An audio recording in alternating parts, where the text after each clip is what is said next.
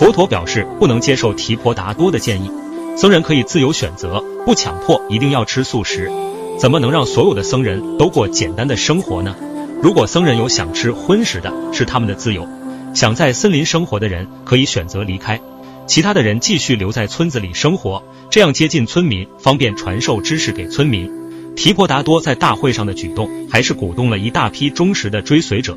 阿难拦住了他们，质问提婆达多：“你有什么资格成为兄长呢？自古都是人因其长而被称为兄长。”你自己走了邪路，还要误导其他人一起走吗？提婆达多坚持带领众人实施更为严格的修行方式。说完后，头也不回的离开了。佛陀的弟子舍利弗和目犍连决定脱离佛陀，投靠提婆达多。阿难痛苦不已，佛陀似乎看懂了他们的心思，慢慢的点了点头，